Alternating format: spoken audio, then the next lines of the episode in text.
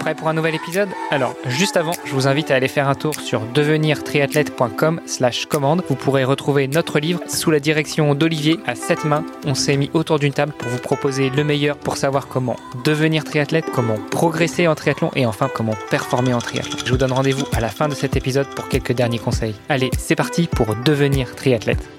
Salut les sportifs, c'est Armano et je suis très heureux de vous recevoir à nouveau sur un nouvel épisode du podcast Devenir triathlète. À mes côtés, Olivier De Scooter co-anime cet épisode. Salut Olivier. Salut Armano. Et euh, nous avons un invité de marque puisque pour parler triathlon, on parle rarement de triathlon sans parler d'Ironman et nous avons un représentant du triathlon Ironman, euh, à savoir Thibaut. Salut Thibaut. Bonjour à tous les deux. On a une tradition dans ce podcast Thibaut, c'est de laisser la main à notre euh, invité pour se présenter en quelques mots. Donc dis-nous tout, qui est Thibaut? Quel âge as-tu? Que fais-tu dans la vie? On l'aura compris, tu représentes Ironman, mais je vais te laisser euh, faire ta présentation. Et puis, euh, question classique aussi pour les sportifs que l'on reçoit, quel est ton premier souvenir de sport? Eh bien, pour me présenter rapidement, je m'appelle Thibaut Vellard, j'ai 36 ans, papa de deux enfants en, bas âge, ce qui est probablement la pire situation pour faire du triathlon. Euh, J'en ai quatre, alors je connais. D'accord, donc je, je compatis. Et ça fait maintenant euh, plus d'une quinzaine d'années que je travaille dans l'univers du sport. Je suis passé par euh, chez ASO, euh, donc pas forcément en touchant au triathlon, parce qu'à l'époque il n'y avait pas le, le, Garmin Triathlon de Paris, mais, mais beaucoup plus sur le, le, la course à pied et le marathon. Alors on va le rappeler juste pour ceux qui ne connaîtraient pas ASO. ASO c'est Amaury Sport Organisation. C'est entre autres ceux qui organisent le SMIT Paris, le Marathon de Paris, le Marathon des Sables, euh, le, le Garmin. Pas le Marathon des Sables. Euh, on va dire ah. que leur, leur fer de lance c'est quand même le Tour de France avant tout. Euh, oui c'est vrai. Autant pour moi on aussi. Est sur un autre sport, mais oui oui c'est Tour de France, Dakar et après ils ont beaucoup beaucoup de courses à pied. Et tu les as cités principalement le Marathon et le SMIT Paris qui sont les, les, les deux gros événements.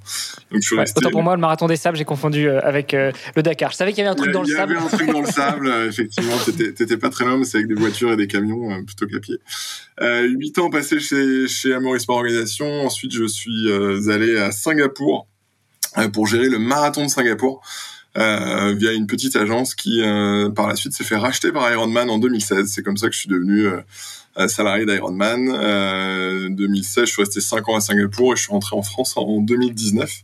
D'abord par une fonction commerciale et depuis maintenant un an, je suis directeur régional pour la France, le Benelux et une partie de, de l'Afrique Moyen-Orient pour le compte d'Ironman. Alors quand tu parles de directeur régional, on entend région au sens euh, plutôt commercial, mais pas au sens région française. On est sur la région, ouais, comme tu l'as dit, euh, partie d'Afrique. découpé un, un, peu comme la plupart des entreprises, on va dire. C'est-à-dire que tu vas avoir euh, Amérique du Nord, Amérique du Sud. Ensuite, tu vas avoir la grosse région qui s'appelle EMEA, qui est donc Europe, Middle East, Africa, euh, à laquelle je suis rattaché. Euh, et donc, du coup, j'ai dans EMEA, j'ai effectivement France et Benelux qui font partie de l'Europe. Et Middle East, Africa, j'ai Oman et le Maroc pour l'instant où nous avons des, des événements. Euh, voilà les, les, pays sur lesquels j'agis. Donc directeur, ça veut dire en gros faire euh, en sorte que les événements se passent bien, gérer les équipes euh, et, euh, et, pourquoi pas faire grossir le, le nombre d'événements, la qualité des événements et, et, tout ce qui peut gravir autour de graviter autour de ces événements. Quoi. Bon, je, je, rentre en plein dans le sujet, dans, dans, dans le vif du sujet là. Euh, L'Ironman Belgique, c'est pour quand? J'allais poser la question, tu vois. ah, J'ai même pas le temps de me poser que je me fais déjà attraper. Euh... Écoute, on y, on y travaille, on y travaille. Euh, c'est vrai que c'est une anomalie. Alors, on a, on a été présent en Belgique euh, il y a plus d'une dizaine maintenant. C'était euh, du côté d'Anvers, il me semble. Oui, c'était un semi. C'était un semi, ouais. Alors on va y aller step by step, mais euh, mais, mais, déjà la présence d'Ironman en Belgique, euh, c'est, je pense, pour pour bientôt. On y travaille fortement parce que c'est ce que je disais, une anomalie de pas de pas y être. C'est un pays euh, quand même central en, en Europe. Il y a une énorme culture. Euh, sport, endurance et triathlon avec quand même euh, deux champions du monde en, en ratio euh, population champion du monde Ironman c'est quand même je pense le, le top donc, donc, clairement il y a, y a quelque chose à faire là-bas et, et c'est vrai okay. J'en profite, je mets aussi les pieds dans le plat. Du coup, euh, au Luxembourg, on a 1,73, 70.3, Alf, euh, semi. À quand le full S'il te plaît. les, les, gars, les gars, doucement. non, il faut. Alors, tu auras compris, il y a un Belge, il y a un Français qui vit au Luxembourg. Donc voilà, on commence déjà à mettre les pieds dans le plat. On, on pose nos questions. Il faut y aller mollo. Euh, Aujourd'hui, il y, y, a un bel événement au Luxembourg hein, qui est bien installé. Ouais, ça a... fait une dizaine d'années que 73 est là. On a 3100 inscrits euh, pour cette cette édition 2022 euh, qui aura lieu au mois de juin. Là. Euh, donc c'est plutôt pas mal. Après, il faut aussi faire en sorte que, que le marché soit présent. Est-ce que si on ouvre un, un, full au Luxembourg, ça répondra présent Sachant qu'on a des épreuves en Allemagne, on a des épreuves en France, on en a un aux Pays-Bas, qui est pas très loin, à Maastricht. Euh, il faut faire attention à tout ça et, pas et pas se dire tiens, il y a peut-être une opportunité, il y a beaucoup de choses à étudier avant de avant de se lancer. Mais en tout cas, on y travaille, vous inquiétez pas, on sera, on est au Luxembourg et on sera euh, probablement un de ces jours en Belgique. Ça marche. Bon, désolé de t'être sauté dessus comme ça euh, dès le début. Euh. Revenons-en à, ton parcours du coup. Donc tu disais Benelux, France Benelux. Et, Benelux, ouais. Bah, aujourd'hui c'est principalement la France parce que c'est c'est là où on a le plus grand nombre d'événements. Hein. la Belgique, on vient on vient de passer un peu de temps dessus. Où pour l'instant on n'a rien. Les Pays-Bas, où on a deux week-ends à West Friesland et à Maastricht. Euh, le Luxembourg, on a effectivement un 73 qui, qui arrive euh, bientôt parce que c'est courant juin. Euh, et ensuite, un peu plus au sud, donc les licences au, Moyen-Orient avec Oman et, et Maroc pour pour l'Afrique du Nord simplement parce que l'Afrique du Nord, ça a une logique culturelle et, et linguistique, puisque euh, évidemment, ils sont beaucoup plus proches de la France, donc c'est logique que ce soit géré entre guillemets depuis depuis la France. Quoi. Alors, à ce micro, il y a quelques mois, euh, ouais, ça fait longtemps déjà, on a eu Marie Léotet, je ne sais pas si tu connais, euh, alias l'outil runner, qui est en train de faire un tour du monde en courant et qui euh, nous disait qu'elle avait participé aussi au lancement d'Ironman en Grèce. Euh, ça, ça fait pas partie de, de ta zone non, c'est pas, pas partie de ma zone, mais effectivement, en fait, le, le, je sais pas si vous connaissez un peu le modèle Ironman. Il y a, il y a une époque où on était vraiment sur ce qu'on appelle la franchise, où un opérateur local pouvait acheter la, la marque Ironman et, et, et l'utiliser dans, dans son pays. Euh, Aujourd'hui, enfin ça fait maintenant une quinzaine d'années, euh, le modèle a complètement basculé puisqu'on est propriétaire et organisateur de, de, nos événements, on va dire sur la quasi-totalité du, du, globe, sauf euh, les pays où c'est encore nouveau, où c'est peut-être un peu moins stable ou plus compliqué, on va dire politiquement ou, ou économiquement. Euh, et, et, ces pays-là, on fonctionne euh, en, en, franchise. Après, ça fonctionne aussi par opportunité. Donc, typiquement en Grèce, on est on est encore sur une franchise, ce qu'on appelle une licence aussi en, en interne. Euh, au Maroc, c'est une licence. À Oman, c'est une licence. Alors qu'en Europe de l'Ouest, euh, tous les pays que vous, connaissez bien, qui sont qui sont autour de la France notamment, euh, on est vraiment propriétaire et organisateur de, de nos événements. Donc le, le, le, business, il est un petit peu différent selon selon les pays dans lesquels on est. La, la différence justement entre euh, que ce soit un Ironman sous licence ou que ce soit vous qui opériez en tant que propriétaire du label et des compétitions, c'est quoi? C'est que finalement, ceux qui vont organiser les courses quand vous êtes propriétaire, c'est des salariés de la société Ironman. Exactement. Euh... Que toi, en tant qu'athlète, tu n'as pas à te soucier euh, si c'est un événement euh, organisé par un licencié ou, ou par Ironman. Euh, puisque in fine tu vas participer à l'Ironman ou l'Ironman 73 de, de je ne sais où euh, et tu dois retrouver les mêmes standards, la même qualité d'organisation euh, et, et, le même effet waouh quand tu quand tu viens faire un Ironman parce que c'est généralement pour ça qu'on qu vient faire un Ironman. Euh, après, ah, c'est pas pour la difficulté de l'épreuve, ah, et, et, aussi pour la difficulté de l'épreuve. Mais mais en soi, oui, la différence tu l'as tu l'as mentionné, c'est-à-dire que moi, je suis salarié d'Ironman, donc quand je dis propriétaire et organisateur, c'est oui, c'est The Ironman Group qui est propriétaire, donc ce sont nous les salariés qui organisons les épreuves. Quand c'est un licencié, euh, il achète le droit d'organiser. Maintenant, nous, on est, je te parlais des pays euh, Oman ou Maroc ou même, même les Pays-Bas d'ailleurs, on, on, travaille avec un licencié aux Pays-Bas. Euh, au quotidien, je suis en contact avec eux, j'ai mes équipes opérationnelles qui sont en contact avec eux, et l'idée c'est de les guider, de les aider. Euh, maintenant, sur le terrain, ce sont eux qui vont opérer l'événement, qui vont le, livrer euh, avec notre aide. Et, nous, on est là aussi en tant que garde-fou de, de, la marque pour faire en sorte que je fasse pas n'importe quoi. C'est-à-dire que toi, quand tu vas faire l'événement Ironman A ou B, tu dois avoir exactement le la même expérience, donc retrouver euh, sur les euh, sur les ravitaillements le, le, même ordre, etc., etc. Tout ça, ce sont des, des guidelines et des règles qu'on applique sur l'ensemble de nos événements. Donc nous, notre rôle, c'est de faire en sorte que les les licenciés euh, appliquent ces règles-là pour que vous, athlètes, euh, ne voyez aucune différence. Il est juste là. Après, en soi, l'événement, ça reste un événement Ironman et, et, et et, et, il n'y a aucune différence entre un Ironman, par exemple, à, à Maastricht ou un Ironman à Vichy. Bon, si ce n'est peut-être le terrain ou la météo. Évidemment, mais ça, ça que ce soit un événement sous licence ou, ou, en propriété, ça ne change absolument rien et on n'a aucun contrôle là-dessus. Mmh. Oh, pareil pour les distances aussi. Il euh, y, y, a eu un petit débat là justement avec euh, Martin Van Riel euh, qui, qui a terminé à Dubaï. On ne savait pas trop est-ce que c'était le record du monde ou pas parce que un circuit n'est pas l'autre. Alors les, les, les, distances c'est pareil techniquement c'est euh, c'est 1,9 90 et, et 21 pour un. il y a une marge non? Il y a, il y a c'est combien la marge, d'erreur effectivement on n'est pas sur euh, un label FFA ou euh, ou voilà un semi-marathon ça doit être 21,097 à 1% près. Non, il y a c'est-à-dire que quand par exemple tu vas avoir 1500 mètres de dénivelé sur un 70.3 retirer 1 km ou 1 km 5 au vélo bon, 1500 D+, ça commence déjà à faire mal aux pattes. Euh, on, a une certaine tolérance. Après, euh, à nous aussi de faire en sorte que euh, les distances soient appliquées partout de manière équitable sur l'ensemble de nos événements. Et, du coup, quelle est c'est quoi la différence pour toi entre l'organisation de, enfin en course à pied, d'événements de, course à pied et de, et de triathlon, parce que c'est, j'imagine au niveau logistique déjà, ça a pas mal changé. C'est quoi les, les, grosses différences pour toi? C'est, euh, je vais pas dire que ça a rien à voir parce que euh, ce, ce, serait mentir, mais alors moi j'ai travaillé sur des, des, épreuves course à pied euh, vraiment dites de masse parce qu'on parle de euh, entre 20 et, et 50, 60 000 personnes. Euh, en course à pied. Évidemment, en triathlon, 60 000 personnes, c'est juste. Euh, c'est, c'est, c'est, ça, ça, va faire des sacrés rolling stars, hein, des rolling stars pendant trois jours. C'est de la science-fiction. Euh, du coup, le volume d'athlètes a absolument rien à voir d'un sport à l'autre.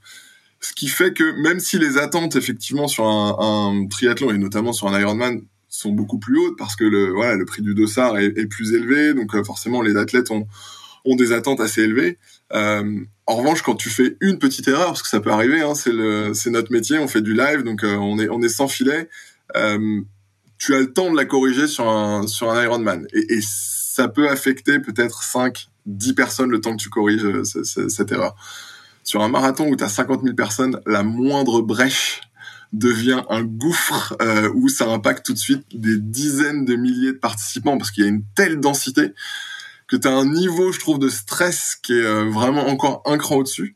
Alors oui, la durée de l'épreuve sur un marathon, tu vas être sur allez 8 heures, ce qui est équivalent peut-être à un 73, alors que sur un full, tu vas être à à 18h, euh, 18h30 parce qu'il y a le rolling start, etc. Donc euh, effectivement la durée elle est plus importante sur un full, mais je trouve que le stress, l'intensité de stress sur un sur un marathon où tu as 50 000 participants, c'est mais d'une telle intensité que ça, ça, tu prends 10 ans en, deux trois éditions de marathon. Euh... Alors on est bien d'accord quand tu parles de durée des épreuves, tu parles pas de euh, de la durée la plus longue du compétiteur le plus entre guillemets lent. Tu parles pour vous organisateurs à partir du moment où le matin euh, tu ramènes les cafés à tes équipes jusqu'au soir où, tu vas les border, ça peut durer parfois 18 20 heures. Exactement. C'est euh, c'est ça et du coup, je trouve que c'est pas la même approche. et, et l'installation, c'est-à-dire que le marathon, on va être en, en pleine donc on a on a un temps d'installation qui est hyper court. Euh, un triathlon généralement, alors à part à par exemple où on est on est en plein centre-ville, il y a des choses qu'on doit faire euh, en pleine nuit. Le reste du temps, on a quand même pas mal de, de, de temps pour s'installer. On est là sur 3-4 euh, jours pour monter. Donc, bon, ça représente beaucoup de travail, une grosse intensité, mais, c'est beaucoup moins condensé, je trouve, qu'un un événement en cœur de ville, de métropole, où tu as des centaines de milliers d'habitants, où tu dois tout installer et tout déménager en, un temps record. Euh, donc je trouve que cette approche est différente. Après, en triathlon, tu as trois sports à gérer, donc euh, t'es éparpillé vraiment partout euh, dans la nature. Tu, dois avoir des équipes euh, qui sont partout parce que tu peux pas démultiplier les gens et, gérer à la fois le swim et et le bike parce que bah quand il y en a qui nagent, il y en a qui sont déjà en train de rouler. Donc voilà, il faut il faut s'armer pour être prêt à gérer chaque discipline, sachant que la transition est, est pour nous considéré comme la quatrième discipline. Euh, donc tu, tu, dois vraiment avoir des gens euh, partout, euh, avec des yeux partout, qui, qui sachent gérer bah, et, et, maîtriser chaque, chaque événement. Tu as le même nombre de bénévoles par participant? Ou t'en as, plus sur le triathlon Alors c'est pas le nombre de bénévoles, il est pas forcément lié au nombre de participants parce que finalement. Enfin, ou en tout cas de, de staff. ouais. Alors le, le, nombre de staff, oui, grosso modo. C'est-à-dire que la particularité de la France, tu vois, c'est qu'on est euh, on a quasiment que ce qu'on appelle des festivals. Euh, cette année, avec Aix, Nice et, Vichy, on a les, deux distances sur euh, soit un même week-end, soit une même journée. et, ça, du coup, ça mobilise. Enfin, c'est l'équivalent en fait d'un full en, mobilisation de staff, parce que quand tu arrives à plugger un 73 sur un full, ça rajoute peut-être un petit peu de difficulté en termes de, staffing, mais on va dire que c'est l'équivalent d'organiser un, full. oui, ça demande, ça demande beaucoup de monde et ça demande plus ou moins. En fait, c'est le parcours vélo qui va vraiment déterminer, euh, si tu veux, la, jauge euh, selon euh, le nombre d'intersections, etc., de, besoins en, en bénévoles sur sur le parcours vélo. Après, le reste, généralement, tu es plus ou moins équivalent sur une zone de transition, sur un départ, sur un retrait des dossards, etc., etc. tout ça, c'est assez calibré selon le selon l'événement. J'imagine qu'en vélo, ça va jouer aussi au nombre de, boucles. S'il y a deux boucles ou s'il y a quatre boucles, tu auras besoin peut-être d'un peu moins de bénévoles. Et puis en triathlon, comme tu disais tout à l'heure, quand tu es un bénévole sur la natation, tu peux pas être entre guillemets recyclé sur le vélo. Par contre, euh, en général, quand le premier commence à courir, tout le monde a fini de nager, donc euh, tu peux récupérer tes bénévoles de natation sur la partie course à pied. On, essaye au maximum hein, de, voilà d'impliquer nos bénévoles sur euh, sur un maximum de missions parce qu'on sait on sait tous euh, la difficulté de, recruter des bénévoles. Encore on s'en sort bien, on a des équipes qui travaillent très bien avec avec les bénévoles. On a créé des relations maintenant avec toutes les communautés locales et ça c'est pour nous essentiel parce que bah voilà le, que ce soit nous Ironman ou n'importe quel organisateur aujourd'hui on, on, dépend beaucoup de de ces ressources de, de, ces bénévoles de leur motivation de leur implication. Euh, donc on fait tout pour euh, voilà les, les, impliquer au maximum euh, euh, et, et, faire en sorte que bah, ils, passent du bon temps aussi, hein, parce que c'est ils sont là pour travailler, mais bon, ils sont aussi là pour passer du, du bon temps, euh, faire partie d'un événement international euh, et, et, que ce soit valorisant pour eux. Donc, mais oui, on essaye au maximum, comme tu disais, un, bénévole une fois qu'il a fini le swim, ça va durer, aller sur un full, ça va durer peut-être deux grosses heures. Euh, bon bah effectivement à partir de ce moment-là, il peut commencer à s'orienter vers la ligne d'arrivée parce que on sait qu'on a encore un peu de temps. Généralement sur un full distance, on est quand même sur du double shift parce que tu vas pas demander à un bénévole de rester 17 euh, heures d'affilée euh, pour euh, pour nous filer un coup de main. Donc on, on, essaye de, de pour une mission d'avoir deux personnes au maximum qui qui viennent travailler avec nous. Par contre, au niveau du staff, euh, j'imagine que vous, c'est euh, one shot, quoi. Vous dormez pas pendant deux jours, quoi. Oui, on essaye. Euh, maintenant, on est quand même assez rodés. Les équipes sont là depuis, même même les plus jeunes entre guillemets sont là depuis au moins 3-4 ans. donc commence à être rodé et, et le but c'est pas la course à celui qui dormira le moins. Au contraire, le but c'est d'avoir un maximum de force aussi pour pour gérer tous les imprévus, pour garder la lucidité. Euh, pour débarrasser les barrières à la fin. C'est du live, c'est sans filet, donc euh, euh, des erreurs ça arrive. mais, mais quand on commet une erreur, il faut être capable de prendre la bonne décision au bon moment, dans un temps record, pour justement corriger ça. et rien de tel qu'un peu de sommeil pour garder cette lucidité, sommeil et expérience, clairement pour pour garder cette lucidité et, et, être apte jusqu'au clairement au dernier, aux réouvertures complètes de, de l'épreuve. Donc donc euh, généralement, oui, on dort peu euh, la nuit du samedi au dimanche euh, pour pouvoir gérer les événements. T'as des exemples d'erreurs comme ça, de, de, fois où vous êtes bien pris les, pieds dans le tapis?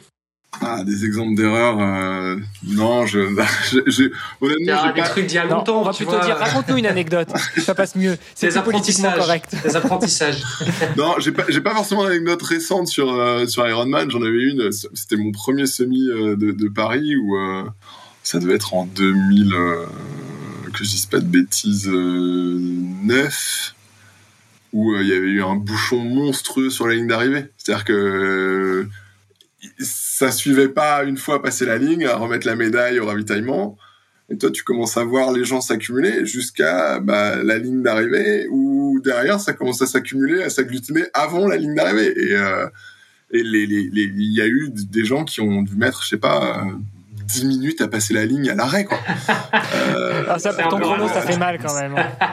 ah, ça, ça fait très mal au chrono. C'est euh, et t'as pas forcément de solution euh, live. Alors oui, tu ouvres les vannes de tous les côtés, mais euh, mais c'est presque trop tard, quoi. C'est donc c'est typiquement le genre d'erreur où tu le fais une fois, tu le fais pas deux.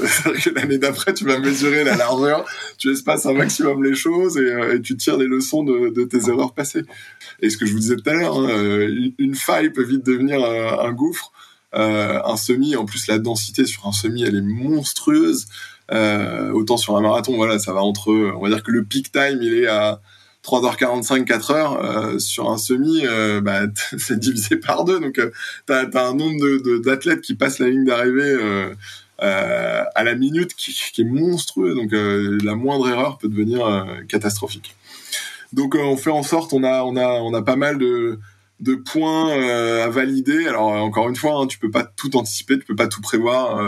une tempête de grêle ou moindre truc comme ça t'as beau avoir tous les plans de la planète, euh, t'as toujours un truc qui va tomber de, nulle part que t'avais pas forcément prévu.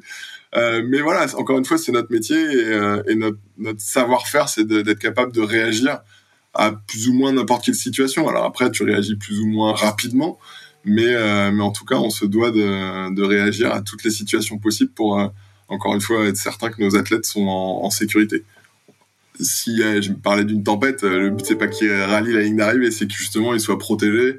Euh, si la décision c'est d'arrêter la course, bah on arrête la course. Clairement, ça fait suer tout le monde, mais euh, si c'est la, la décision la meilleure et qui, qui permet aux athlètes d'être en sécurité, c'est celle qu'on Pour le coup là, ça fait plus suer, si, enfin suer s'ils arrêtent. Hein Ça fait plus. C'était pour pas dire le mot chier. Mais...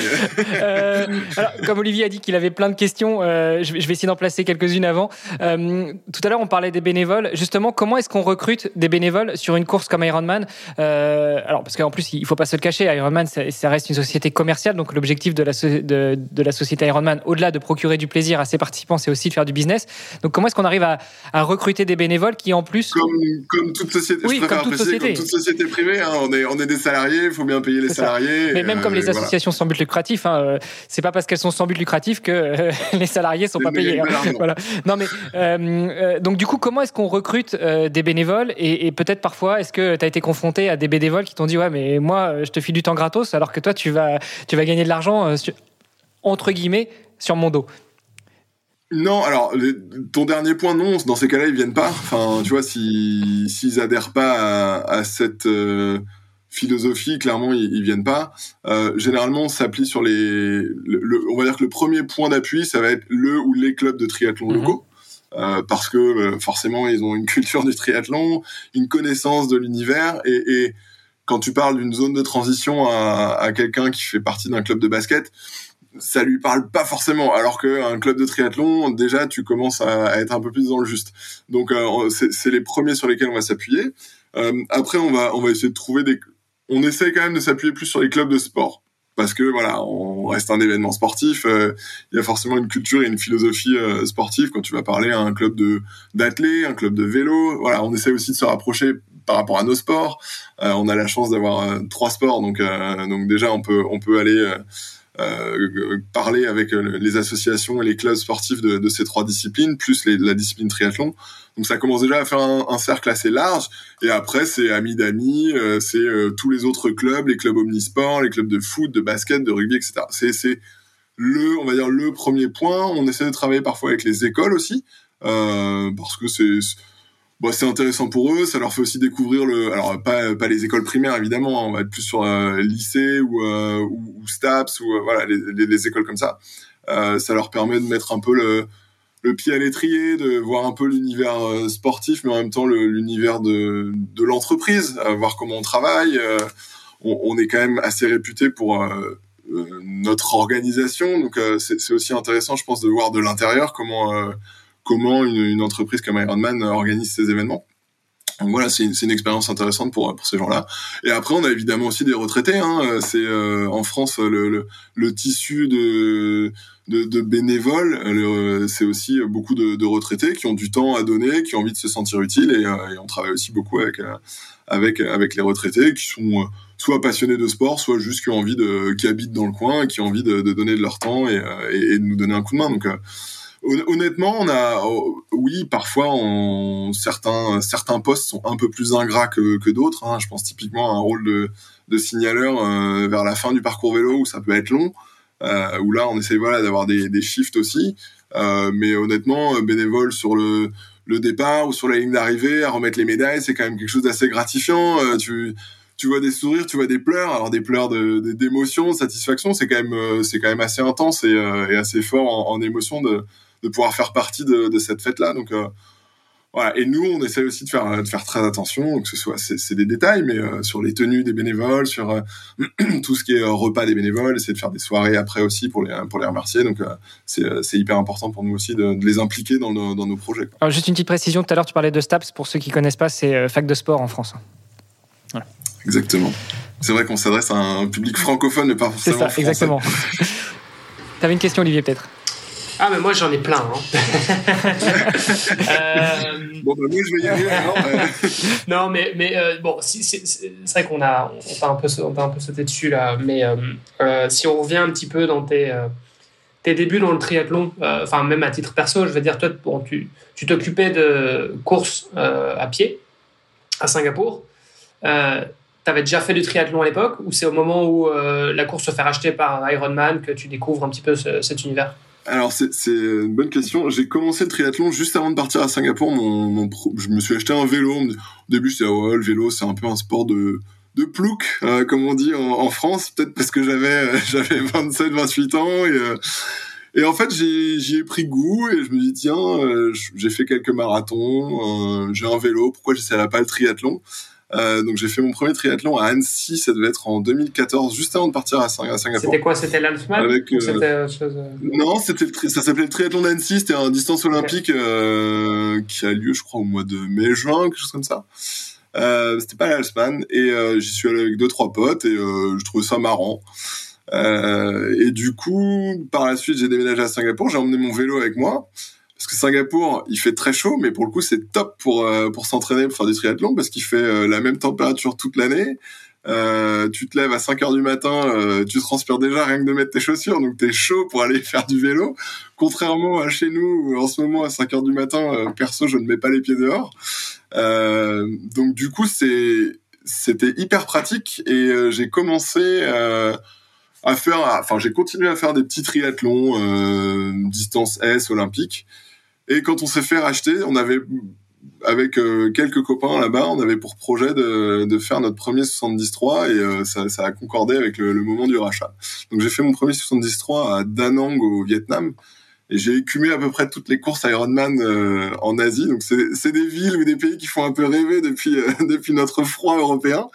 Euh, mais c'est vrai que quand tu habites à Singapour, c'est assez pratique parce qu'en une ou deux heures d'avion, t'es euh, en Thaïlande, euh, au Vietnam, euh, aux Philippines, en Indonésie, etc. Donc euh, j'ai fait quelques courses euh, par là. J'en ai fait en Australie aussi, euh, parce que c'est pas si loin que ça de, de Singapour. Euh, donc du coup j'ai fait, euh, je m'y suis mis vraiment pas mal parce que encore une fois la, la pratique du triathlon elle est elle est facile à Singapour. Tu peux aller courir à n'importe quel moment. Et pour le vélo, tu fais comment? Parce que bon, Singapour, c'est une ville. Dès que tu sors de la ville, bah, t'es plus- t'es en Malaisie du coup, donc euh, ou dans la mer? Alors, euh, tu peux pas, enfin, si tu peux aller faire du vélo en Malaisie, il faut passer la frontière, etc. Mais euh, le tour de l'île euh, à vélo, il s'appelle euh, RTI, Round the Island. C'est très connu des, des, des, des amateurs de Strava et de, et de vélo à Singapour. Il fait à peu près 120-130 km. Ah d'accord, quand même. Ok. Donc, ça fait déjà un bon tour. C'est plat, il n'y a pas de dénivelé. Alors si tu peux aller te choper des petites collines que tu vas faire 15 fois d'affilée pour pour prendre 1000 mètres de dénivelé, mais mais sinon c'est c'est très très plat. C'est des routes euh, larges, euh, plutôt euh, bien entretenues. Il y a il y a quelques autoroutes, mais t'as pas le droit d'y aller en vélo. Mais franchement, ça, ça se fait hyper bien. C'est, Ok. c'est, t'as vite des groupes euh, tous les tous les jours, tous les matins. Tu peux retrouver des groupes de niveau à un point de rendez-vous des, des cyclistes. Donc c'est assez facile pour pour s'entraîner. La plupart des résidences, euh, quand t'es euh, quand t'es étranger à, à Singapour, t'as une piscine. Moi, j'avais une piscine olympique dans ma résidence que personne n'utilisait, donc forcément, c'est pratique pour pour t'entraîner. Ah, je t'envie, là, Euh, je t'envie, donc- hein, parce que moi, à Luxembourg, je suis obligé de prendre. fini ça. obligé C'est de fini. prendre des hein, créneaux, euh, la piscine elle a 30 bornes de chez moi, c'est une horreur pour, pour s'entraîner. Là, j'ai la pluie bordelaise, euh, t'inquiète, c'est fini tout ça. Euh, mais, euh, mais voilà, donc les conditions étaient vraiment euh, réunies pour, euh, pour s'entraîner. Les copains, euh, pareil, euh, qui habitent à, côté, donc euh, tu, tu vas t'entraîner en groupe.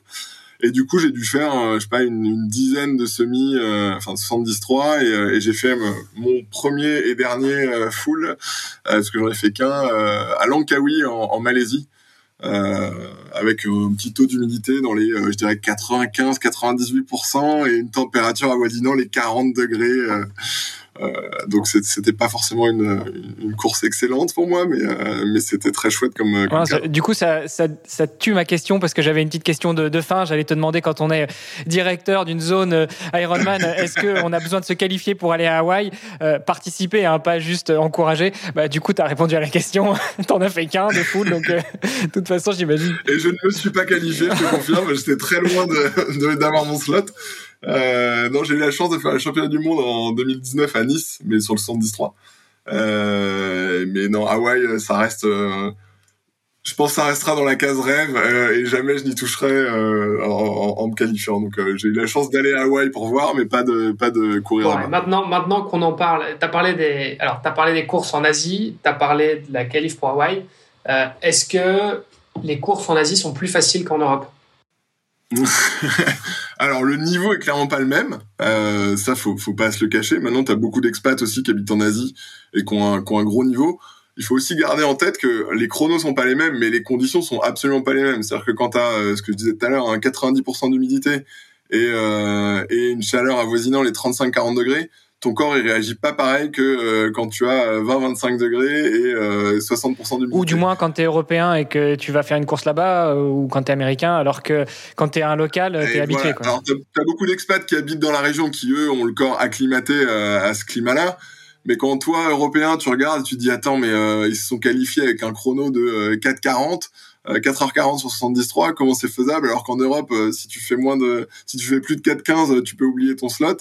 Euh, bah ouais, mais les, le premier footing que j'ai fait à Singapour, euh, j'ai dû ralentir de, je pense, 15 secondes, 15 secondes au kilo, et, et j'ai cru mourir à la fin. Enfin, c'est vraiment, t'as, en fait, ton cœur ne ralentit jamais t'as beau ralentir ton allure, ton cœur ne ralentit pas. Il va stabiliser, il va stagner, mais il va pas ralentir. Et c'est hyper difficile à, appréhender, euh, surtout quand tu fais ton petit voyage, donc tu vas arriver euh, trois 4 quatre jours avant, histoire de t'acclimater, et tu crois que t'es acclimaté, mais pas du tout, parce que les conditions de la course sont complètement différentes. Et, euh, là, tu te rends compte qu'en fait, c'est pas si facile. Alors oui, le niveau est quand même un, un chouille en dessous, ça c'est indéniable, mais les conditions sont beaucoup plus difficiles. Euh, ce qui fait que tes performances s'en ressentent. après, quand tu as 90% euh, d'humidité, 40 degrés euh, de température, tu es dans les bonnes conditions pour préparer Hawaï, non? T'es dans les bonnes conditions, mais est-ce que tu viens pour préparer Hawaï ou est-ce que tu viens pour te qualifier à Hawaï? C'est pas la même. Alors, tu vas tenter une qualif et puis une fois que tu l'as, tu restes sur place pour te préparer pour Hawaï, c'est ça, non? C'est ça. non, non, mais après, après, je sais qu'il y a eu, il y avait pas mal de gens qui tentaient. Par exemple, j'ai fait la course 73 à Colombo au Sri Lanka c'était rempli de Français parce qu'au final le Sri Lanka c'est une belle destination touristique pour euh, pour nous en Europe parce que c'est pas hyper loin euh, euh, et, tous les Français ont empoché les slots pour alors c'était l'année où euh, on pouvait se qualifier pour Nice donc forcément il y avait peut-être plus de Français qui avaient envie de faire faire les championnats du monde à la maison mais du coup il y avait une majorité de, slots qui étaient empochés par des Français parce que bah voilà le niveau était quand même assez élevé et ils venaient faire une course où ils pensaient pouvoir empocher la, la qualif. Ok. Bon, mais si on, si on compare un petit peu, parce que je crois que c'est une question que euh, la très grande majorité de nos auditeurs euh, ont en tête, c'est quelles sont les courses les plus stratégiques pour se qualifier à Hawaii Tu devais t'en douter. tu, devais t'en douter qu'elle allait sortir celle-là. le, nombre de potes qui m'ont dit mais quelle course il faut faire? En fait, c'est hyper dur de répondre. Ça dépend d'une année sur l'autre. C'est-à-dire que euh, si une année on se rend compte que euh, il y avait euh, je sais pas 400 ou 500 participants pour 40 ou 50 slots donc ça fait plus ou moins 10% de chances de se qualifier ce qui est quand même hyper élevé. Bah, l'année d'après cette course là elle va passer de 4 500 participants à peut-être 1500 et du coup c'est plus du tout un bon plan pour pour te qualifier. Donc il y a malheureusement pas de pas de règles. C'est plus de de monitorer un peu euh, tes groupes d'âge parce qu'on publie les listes quand même assez régulièrement de, de, des inscrits.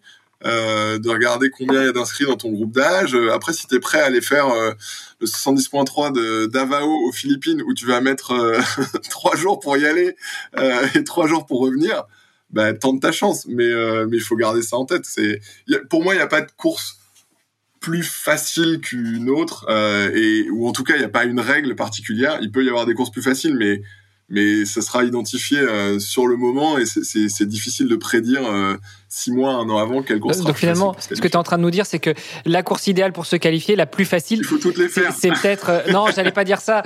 il est beau, il est beau, il est beau. Mais, mais c'est peut-être finalement celle qui est à côté de chez toi parce que tu es acclimaté, tu connais le parcours t'as pas trois jours de voyage et puis potentiellement tu as un paquet de potes qui sera là donc c'est peut-être celle-là la meilleure. Après tu Olivier, tu parlais des slots. Euh, enfin, le nombre de gens qui cherchent à se qualifier aussi pour les championnats du monde, ça représente aussi un, un pourcentage réduit par rapport au nombre d'athlètes. Donc, euh, euh, ce dont tu me parles, c'est vraiment pour une, une frange de nos athlètes qui, est, euh, qui représente peut-être allez, 10 à 15 La majorité, ce qu'ils veulent, c'est comme tu disais, Armano, c'est s'éclater, c'est venir en famille, entre amis, etc. Et dans ces cas-là, oui, bah, c'est la destination qui va compter ou la logistique qui va compter et pas forcément est-ce que je vais me qualifier facilement pour, pour les championnats du monde. Et pour en revenir aux championnats du monde, ça dépend aussi beaucoup de la destination.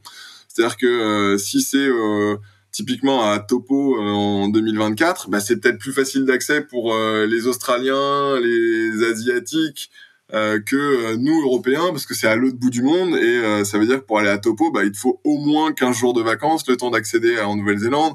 Tu vas vouloir rentabiliser ton voyage aussi parce que tu vas être en vacances là-bas et que bon, euh, quand tu as besoin de trois jours pour voyager, trois jours pour revenir, bah, tu essaies de rester un peu sur place. Donc euh, ça, aussi, ça joue beaucoup. La destination des, des championnats du monde, je parle des 73, hein, parce que évidemment pour le full, euh, c'est euh, c'est Hawaï. Sauf, sauf, Ah, on va y venir d'ailleurs, on va y venir. sauf Saint George, mais mais c'est une exception. mais sinon c'est Hawaï, donc ça tu sais d'avance que tu vas devoir aller à Hawaï, qui est quand même relativement isolé. Et tu sais que c'est le deuxième week-end d'octobre, de, ça, il y, a pas de souci. C'est ça. Mais là, on parle encore d'une d'un nombre encore plus réduit d'athlètes euh, qui peuvent se qualifier. Bon, on avait quand même ce micro euh, Philippe Martin. Alors, euh, je sais pas si tu connais, mais tu pourras regarder dans les tablettes des inscrits Ironman, qui a 42 Ironman. C'est un très bon client, c'est ça 42 Ironman à son actif. Alors, pas toujours des labels Ironman, mais, 42, en tout cas full distance. et puis, qui nous disait que l'année du Covid, il a voulu aller à Cozumel, mais il a rencontré pas mal de problèmes pour y aller. Il a mis, ouais, c'est ça, 4 jours, je crois, pour y aller. En plus, quand il y était, c'était la tempête. donc, il est il, s'est retrouvé bloqué sur le port avec d'autres d'autres athlètes. Donc il y en a qui y vont effectivement que pour le plaisir ou pour euh, pour cocher une case. C'est ça. Non, après ça dépend ça dépend de la volonté de chacun, ça dépend de, des objectifs, ça dépend de, de, plein de choses, mais euh, mais encore une fois, la chance qu'on a, c'est qu'on on a des courses à peu près on va dire partout dans le monde, euh, dans des destinations complètement différentes. Sauf en Belgique, mais on va pas remettre un coup de bâton. Hein. sauf en Belgique, donne-moi encore quelques mois ou années et on sera mais euh, mais des parcours différents des si tu veux nager en lac en mer en en rivière etc etc donc euh, il y a un choix tellement vaste que euh, je pense qu'il y en a à peu près pour pour tous les goûts chez, chez, Ironman et alors bon tu as mentionné le, le format Ironman qu'on connaît bien le semi 70.3 ou 70.3 mais il y en a d'autres. Il y a aussi le 51-50 je sais pas comment tu le prononces, mais. Euh, tu, bah, tu l'as parfaitement bien dit, 51-50, euh, ou 51-50 dans le, dans le jargon Ironman euh, anglophone. Voilà, pour rester en tout cas sur le triathlon. Et après, bon, on sait que Ironman, c'est plus que le, juste du triathlon, mais. Mais... Alors on a même au-delà, je te, je te coupe, on a au-delà du 51-50, on a encore plus court parce qu'on a 4-18-4 qui est euh, l'équivalent d'un d'un sprint. Euh, on en a aux Pays-Bas, on doit en avoir un au Danemark aussi, euh, qui sont généralement des des legacy de, de rachat de, de franchisés d'il y a plusieurs années où ils avaient ces épreuves euh, support qui servaient en fait à attirer un public nouveau euh, qui est pas forcément euh, à fond dans le triathlon, qui a envie de découvrir le triathlon et donc qui va s'essayer sur des distances un peu plus courtes, type sprint ou olympique, donc 4-18-4 ou, ou 51-50. Et, et, ces épreuves-là, à la base, elles servent aussi à, à faire venir le plus grand nombre d'athlètes, à leur faire découvrir un peu notre univers et euh, au bout d'un ou deux ans, généralement c'est le cas, euh, ils entendent tellement parler d'Ironman 73 euh, ou, ou, full, et ils viennent s'essayer sur l'étape d'après qui va donc être le, 73, et ensuite pourquoi pas le, le full et, distance. Et vous en avez combien ça des, 51-50 vous, vous, en avez combien? Ouais, Tu me poses une colle. dans ma région, j'en ai alors deux ou un, ça dépend. Cette année, il y en aura qu'un puisqu'il sera à West Friesland pas très loin de, de, de la Belgique, euh, dans la petite ville de Hoorn, euh, à côté d'Amsterdam. Euh, et sinon, on en a un aussi à Maastricht, mais cette année, vu qu'on a un full à Maastricht, on a que le full et le 73. Okay. Donc, on n'a pas de 51-50. Tu peux peut-être nous dire quelques mots sur ces distances-là, justement, le, le 51-50 et puis... C'est quoi, c'est le nombre de miles, 51-50 alors, euh, c'est le nombre de kilomètres. C'est là où c'est euh, c'est euh, 73 et 140.6, c'est le nombre de miles cumulés sur les, les trois les trois disciplines alors que 51-50, c'est le nombre de kilomètres. Pourquoi faire simple quand on peut faire compliqué? Ah, me demande pas pourquoi. je, ne suis pas derrière tout Attends, ça. parce que 51-50, du coup, c'est quoi? C'est un format qui est exclusivement européen? Format olympique, c'est exactement pareil, donc c'est 1,5-40-10. Et quand tu fais le calcul de... Mais, mais je veux dire, c'est en kilomètres parce que c'est très européen ou bien euh, on les retrouve aussi aux États-Unis? Je dirais oui. Euh, sincèrement, j'ai pas forcément. Je connais pas bien. On, on en a pas beaucoup. Hein. On doit en avoir un à Cervia en Italie. On en a un donc euh, aux Pays-Bas. Euh, en Allemagne aussi, je vois. Ouais, on doit en avoir en Allemagne. On doit en avoir quelques-uns peut-être en, en, Pologne. On en a pas beaucoup. On, en a, on doit en avoir. Et en Asie, je sais qu'on en avait un petit peu aussi. Euh, puisque le, le, on va dire que le triathlon en Asie est un peu plus en retard par rapport à Amérique du Nord ou, euh, ou Europe. Mhm. Euh, du coup, c'était une marque qui aussi permettait de, voilà, de faire venir plus d'athlètes. Euh, c'est vrai que quand tu commences le triathlon, commencer direct par un 9, 90 et 21, ça, ça peut faire un peu peur. Donc, avoir une distance intermédiaire, c'était aussi un moyen de faire venir du monde sur, euh, sur notre Et, c'est il euh, y, a, y, a, un niveau assez euh, relevé sur ce genre de course ou bien c'est vraiment pour ceux qui débutent et qui veulent faire une initiation au triathlon? Tu vas toujours avoir un gars qui va, qui va avoir envie de, de se faire un, un, petit, une petite distance olympique en, 51-50 en prépa de, de, je ne sais quelle autre course. Donc As toujours, tu vas toujours en avoir un qui va éclater un chrono, mais dans l'ensemble c'est quand même plus de, on va dire, de la découverte et, peut-être un peu moins compétitif que, euh, que ce que bah, tu peux avoir sur Comme souvent, finalement, sur les DO. Hein. Enfin, je veux dire, bon, à moins que ce soit dans euh, une manche du championnat euh, national ou un truc comme ça. C'est vrai que c'est un peu plus allez, accessible, on va dire. Ouais, un peu, peut-être un peu plus loisir et moins compétition. Encore que si tu t'inscris à une course, c'est que tu as aussi envie de faire de la compétition. Il n'y a pas de règle particulière, mais c'est vrai que quand tu décides d'aller euh, sur une distance un peu plus importante, généralement, tu t'es aussi investi beaucoup en entraînement parce que c'est quand même pas anodin euh, ces, ces, distances. Donc, euh, donc tu, tu, as mis peut-être un peu plus de, ouais, de, de, préparation sur un 73 que tu n'en mettrais sur un, un 56. Et, et, pendant qu'on parle de différentes distances ou différentes disciplines, euh, je pense que ça aura échappé à personne. Ironman a investi dans euh, l'UTMB et notamment les UTMB World Series. Est-ce que ça rentre aussi dans ton mhm. giron à toi Et, et qu'est-ce qu'il y a de beau prévu dans la région les prochaines années? J'aimerais bien parce que l'UTMB est en France, euh, mais non, non. Euh, pour, le moment, c'est un, fonctionnement euh, totalement indépendant, même s'il y a évidemment des passerelles et, on discute et on essaie de travailler un maximum ensemble.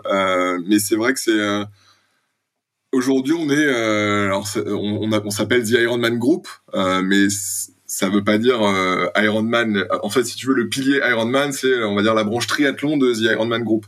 Euh, Aujourd'hui, on est présent sur l'ensemble des sports dits de masse, euh, parce que tu parlais du TMB, mais on a aussi euh, fait l'acquisition de la haute route euh, l'année dernière. Donc haute route, c'est euh, course de vélo euh, un peu dans les conditions Tour de France. Donc par exemple la haute route Alpes, c'est sur 7 jours, c'est course à étapes où tu vas avoir un contre-la-montre. Par exemple l'année dernière, c'était l'Alpe d'Huez, montée de l'Alpe d'Huez en contre-la-montre, et tous les jours tu as des étapes. Donc c'est une itinérance, on s'occupe de toi, on te transporte tes bagages d'un jour à l'autre, d'un hôtel à l'autre. Donc c'est vraiment dans les conditions des, des pros. et il y a cinq ou six événements haute route. Euh, on est aussi sur le VTT parce qu'on a la Cape Epic en, Afrique du Sud et on, a commencé à créer des séries euh, euh Epic Series euh, sur la partie VTT en, Europe et, ailleurs dans le monde. Donc on est vraiment et on a aussi les alors moins en Europe puisqu'on a que à Madrid et on a eu on a eu à Liverpool dans le passé mais les Rock and Roll Marathon Series qui sont principalement aux US. Donc on a course à pied, triathlon, vélo de route, VTT et, et trail running. Donc on est vraiment sur l'ensemble des sports de masse.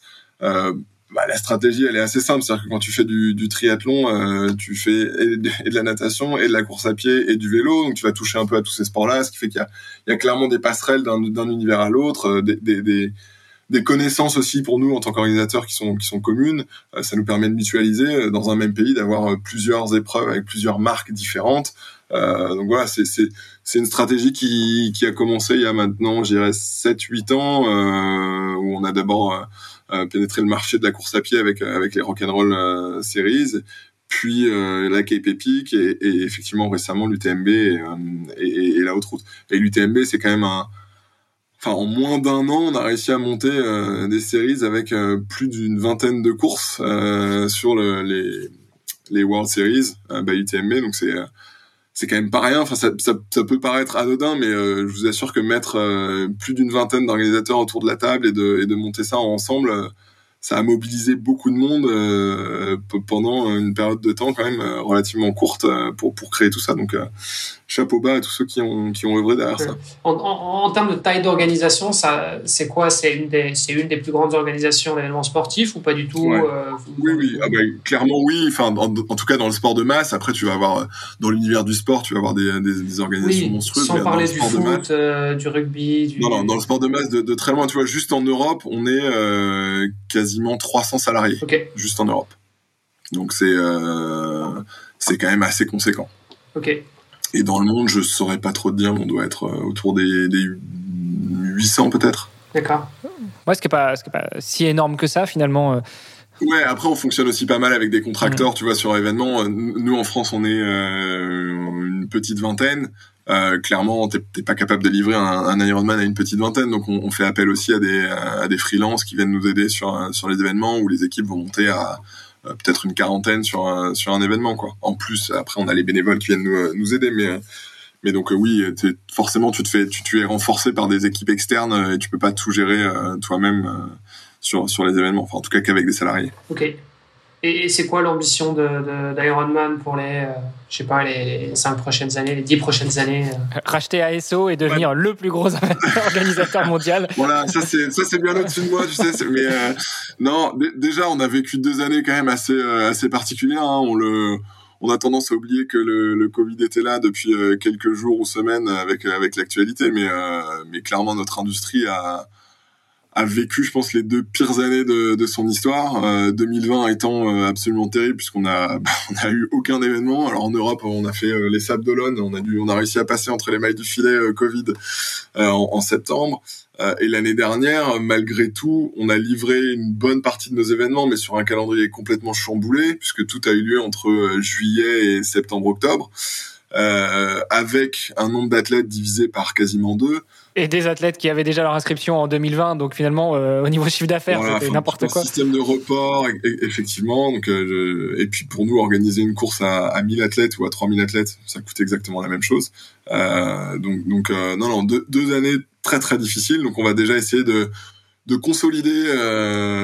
Enfin, l'air de rien, on a quand même fait l'acquisition de de plusieurs boîtes euh, là dans les dans les 12 derniers mois. Donc euh, voilà, consolider tout ça, euh, faire en sorte que, que nos événements fonctionnent bien, que on revienne sur une on va dire un trend où on était en, 2019 où voilà ça montait. La, quasi-totalité de nos événements notamment en Europe était était sold out. Donc de revenir voilà sur un on va déjà un calendrier à peu près normal ce sera ce qu'on peut nous souhaiter de mieux en, en 2022 a priori, on en prend le bon chemin euh, parce que voilà, bon, la plupart des pays commencent à, lever les restrictions euh, et, je pense que les gens ont, clairement envie de revenir à une, vie euh, quasi normale avec des événements remplis, hein, parce que c'est bête, mais mais quand t'as 1000 athlètes, bah c'est pas que c'est moins la fête, hein, on se doit de faire autant la fête pour ces 1000 là, mais plus on est de fou, plus on rit, et, euh, clairement ça se ressent dans l'ambiance, euh, dans les spectateurs autour. Euh, quand tu divises par deux ou trois le, nombre d'athlètes, bah il y a un peu moins d'ambiance autour. Donc de retrouver ces, ces ambiances de ligne d'arrivée à 23h30 où au final c'est noir de monde pour encourager les, les derniers athlètes qui, qui, vont passer la ligne. Ça, ça nous, ça nous a manqué aussi. Donc de, de, revenir sur sur ces, ces bases là. Et après, dans les années à venir, bah, pourquoi pas de continuer de se développer. Hein. Le triathlon, euh, c'est clairement un sport qui a le, le vent en poupe. Euh, on a on a grossi comme jamais ces dernières années. Euh, on est dans euh, la majeure partie des, des, pays du monde. Oui, il manque encore la Belgique, euh, mais on, finira bien par. On, on l'a pas dit, hein, tu l'as dit tout seul cette fois-ci. Je pense, qu'on on sera parvenu à faire passer le message. pour, pour les auditeurs, j'ai vu sur vos yeux, sur vos têtes que vous alliez le dire. Donc, mais mais voilà donc non, non, essayer, essayer d'ouvrir encore les, les, quelques marchés sur lesquels on n'est pas présent. Sur les pays où ça marche très bien, où il y a une forte demande, pourquoi pas de créer de, de nouvelles épreuves, euh, qu'elles soient en triathlon, qu'elles soient en, en trail ou en, ou en vélo. Euh, mais en tout cas d'essayer de consolider les, les, marques sur lesquelles on, on travaille aujourd'hui. Et, sur ces, euh, ces, pays en forte demande, est-ce que euh, par exemple la France en fait partie? Parce que si on revient, alors je te parle de ça, et les, certaines personnes connaissent pas encore cette époque-là, mais moi je me souviens début des années 2000 où Ironman justement s'installe à Nice, alors qu'avant c'était les championnats, enfin c'était championnats de France longue distance, mais c'était même pas en distance Ironman. Donc Ironman s'installe à Nice, c'était la porte d'entrée d'Ironman en France. Depuis il y a Vichy, il y a Aix. Est-ce que vous ambitionnez aussi d'aller ailleurs Les Sables Est-ce qu'on ambitionne d'aller ailleurs? Pourquoi pas On s'interdit rien. Après, il faut pas faire n'importe quoi. C'est-à-dire que si tu ouvres une autre destination en France, tu sais clairement que ça risque de déshabiller tes villes déjà existantes. Donc il y a un jeu de vase communicant. Aujourd'hui, on a plutôt intérêt à organiser quatre épreuves avec 3000 athlètes, ce qui te fait 12 000 personnes plutôt que de faire, euh, je sais pas moi, sept épreuves à 1600 et quelques, Enfin, ça, ça n'a aucun intérêt. Donc, il faut pas faire n'importe quoi. Il y, a, il y a, la distance 73, elle marche très très bien en France. Euh, tous les événements 73 sont sold out et on a euh, un sacré nombre d'athlètes puisque Aix on est à plus de 2500, euh, les Sables on est à 3300, Vichy on est on est bientôt à 2500 et, euh, et, Nice on est pareil à 2400 donc euh, il y, a, une forte demande sur le sur le marché du 73 donc pourquoi pas euh, se développer sur sur cette distance là après quand tu développes ta, ta, base d'athlètes sur le 70.3 c'est des gens qui plus tard voudront aussi pourquoi pas s'essayer sur la distance full. Mais voilà il faut y aller crescendo faut pas faire n'importe quoi. Il faut garder en tête que quand tu ouvres une destination et je parle de la France mais mais on a aussi beaucoup d'athlètes anglais par exemple euh, bah, les Anglais qui, euh, qui vont à Nice aujourd'hui, si demain je crée une autre épreuve, bah, peut-être qu'ils auront plus à Nice, mais ils viendront sur cette nouvelle destination, ou peut-être que ceux qui allaient en Allemagne viendront en France. Donc, euh, on doit aussi avoir une, une, un raisonnement, une façon de penser beaucoup plus collective. Euh, et pour mes, mon collègue qui gère la région Allemagne, Suisse, Autriche, par exemple, bah, on doit discuter parce que chaque nouvel événement aura un impact sur l'ensemble de nos événements.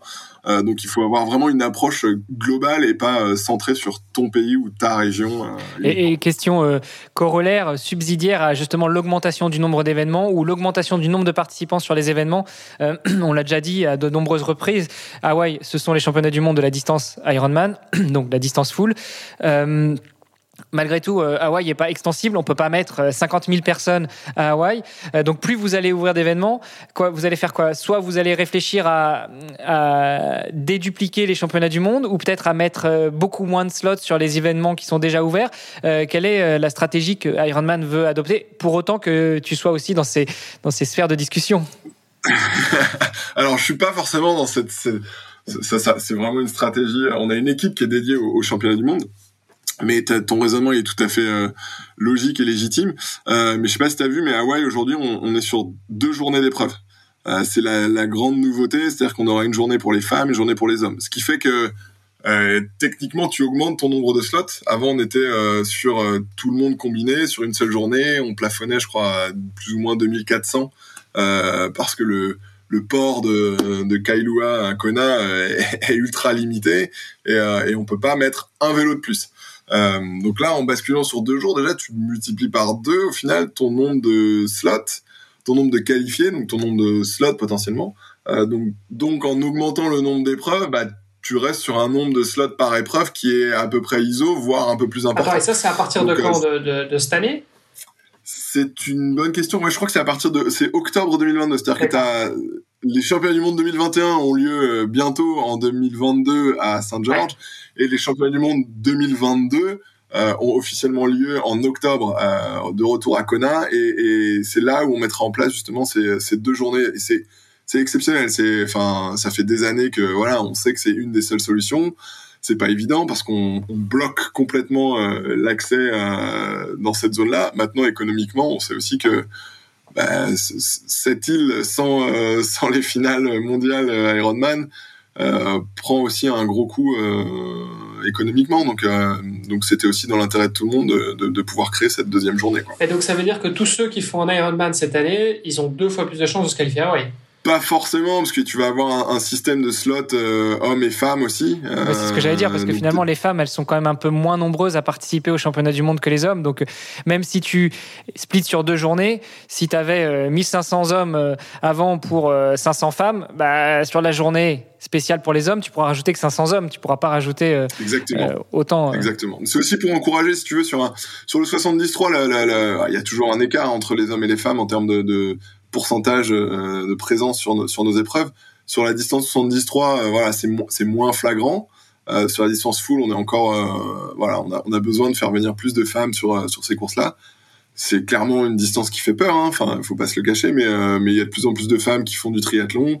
Je pense que le mot triathlon a fait peur pendant longtemps et est de plus en plus démystifié parce que, en tout début de de, podcast, on, on, parlait de triathlon association Ironman. Oui. Euh, à la fois heureusement et malheureusement, heureusement pour nous parce que euh, bah, quand on dit triathlon, on pense tout de suite à Ironman, mais c'est aussi euh, les gens savent que dans leur entourage, il y a quelqu'un qui fait des, il y a un taré qui fait des Ironman et qui s'entraîne des heures et des heures. Donc, euh, en, associant le mot triathlon et Ironman, le mot triathlon euh, de facto peut faire un peu peur.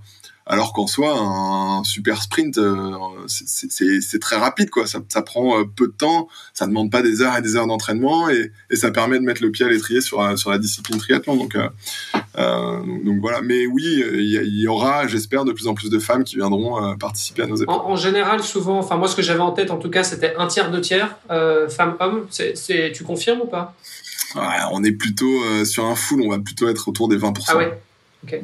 Ouais. Okay, bon bah... Ça dépend, ça dépend des destinations, mais ouais, on va plutôt être en, entre 20 et 25 grands max. Et pourtant, on sait que euh, les femmes ont tendance à être euh, de plus en plus performantes euh, sur la longue distance. Ouais, et, et, tu vois, sur la course à pied, alors pareil, peut-être que le triathlon est, est, est, suit un trend avec quelques années de retard par rapport à la course à pied, mais aux US, aujourd'hui, sur les distances 10 et semi, il y a plus de femmes qui participent à des courses que d'hommes. Et ils sont où les hommes Donc tu vois, c'est euh, et, et peut-être qu'on y viendra, peut-être que dans 5 ou 10 ans, tu vois, sur la distance 70-3 par exemple, euh, on sera à quasiment à 50-50 hommes-femmes quoi. OK.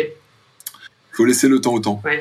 En termes de valeur absolue, si on parle du nombre de triathlètes dans le monde, tu as, un chiffre par rapport à ça ou pas?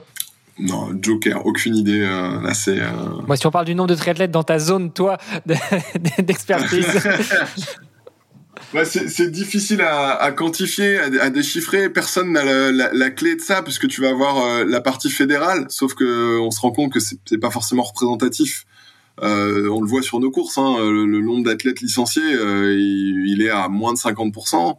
Euh, donc donc c'est difficile. Nous, on, on, attire une partie de, de la population, population de triathlètes, mais on n'est pas non plus représentatif. T'en as beaucoup qui vont faire des, des courses euh, de clubs qui sont euh, qui sont moins chères, plus accessibles. donc c'est honnêtement difficile de quantifier le, le, nombre de triathlètes parce que le, le, marché est assez éclaté et, et disparate quoi. Mmh, mmh. Moi j'avais vu une, une étude mais qui date un petit peu de la FF3 euh, qui date de 2016, qui annonçait 3 millions de, de triathlètes. Mais bon, c'était en 2016 En France? Non, non, non. non, ouais, non. 3 millions en France, ah, ce, serait, ce serait juste ouais, énorme ça, quand même. Ça me paraissait énorme. Non, non, non, non, non 3 millions, c'est Là, j'ouvrirais une, une, course à peu près dans chaque ville de, France. Non, non, non, non, c'est euh, dans, le monde, euh, dans le monde entier, du coup. Ouais, c'est en plus une étude dans le monde, ouais, c'est encore plus difficile à, à réaliser et à, et à, quantifier, je pense. Ouais, c'est pas facile. Bah, tu regardes, je sais qu'en Belgique, par exemple, il y a euh, à peu près 6000 licenciés. Euh, si tu prends effectivement le ratio de, je sais pas, ça, le non licencié, c'est plus de 50%, comme tu disais. Euh, donc, tu vois, on doit être entre 12 et, et 15 000. Euh, voilà, donc tu as entre 1 et 2 personnes pour 1000 habitants qui est triathlète. Euh, donc, si tu appliques plus ou moins le même ratio, euh, voilà, ça, ça permet d'avoir ouais, effectivement ouais. un peu une, une idée. Et, et, je pense qu'on revient plus ou moins sur ces chiffres-là. À mon avis, ça a augmenté. Maintenant, je pense que les deux dernières années, effectivement, ça a été compliqué. Euh, en fait, il y a eu très peu de triathlètes actifs puisqu'il n'y a tout simplement pas de course. Et, et, et, puis ça aussi, c'est enfin, comment est-ce que tu définis un triathlète finalement? Est-ce que le triathlète, c'est, c'est, c'est celui qui fait les trois sports ou bien c'est celui qui s'inscrit à une course? Ah non, mais c'est, c'est exactement à partir de quel moment tu décides que tu es triathlète? Est-ce que c'est parce que tu as participé à une compétition ou est-ce que c'est tout simplement que tu vas nager, que tu fais du vélo?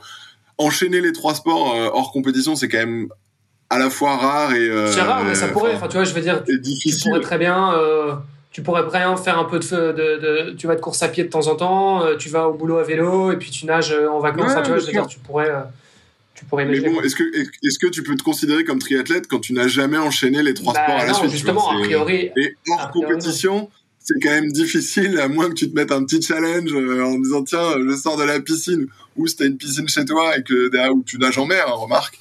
Mais, euh, mais voilà, c'est quand même assez restreint et les gens qui font ça généralement. Sinon, on a, on a, on a qu'à prendre une autre définition, c'est celui qui euh, celui ou celle qui écoute le podcast devenir triathlète toutes les semaines. Tu vois, ça, ça peut, pas, ça, ça peut. Euh, tu, parlais tout à l'heure, justement, dans, une de tes dernières réponses, qu'il euh, y a certains triathlètes qui préfèrent aller faire des courses de club parce qu'elles seront peut-être un peu moins chères que des courses Ironman.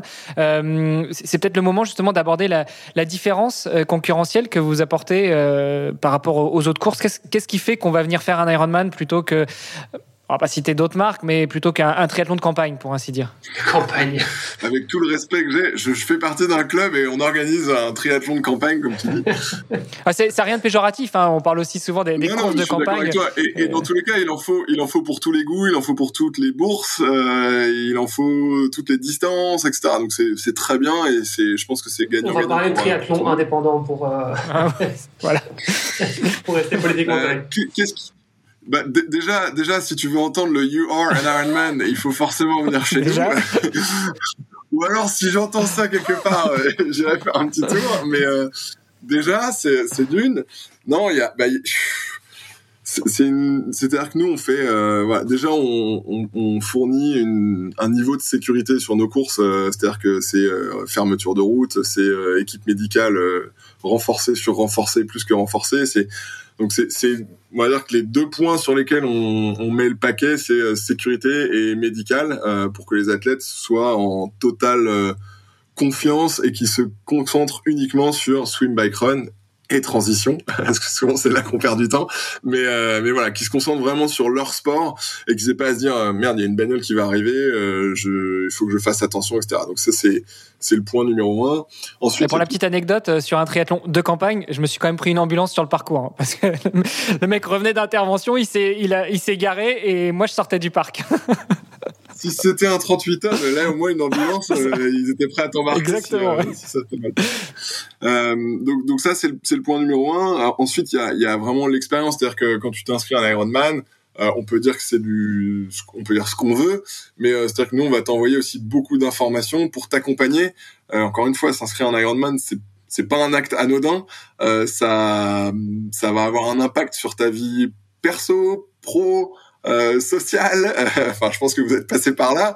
Euh, heureusement, on fournit pas les avocats pour les divorces, mais euh, je pense que ça, voilà, ça, ça, ça, génère quand même des tensions internes. Donc nous, on est là aussi pour accompagner sur euh, comment te préparer, euh, quels, quels outils, quelle préparation, quelle nutrition, etc., etc. Parce que bah, c'est c'est une expérience qui est quand même assez exceptionnelle dans tous les sens du terme. Euh, donc ça c'est un autre point.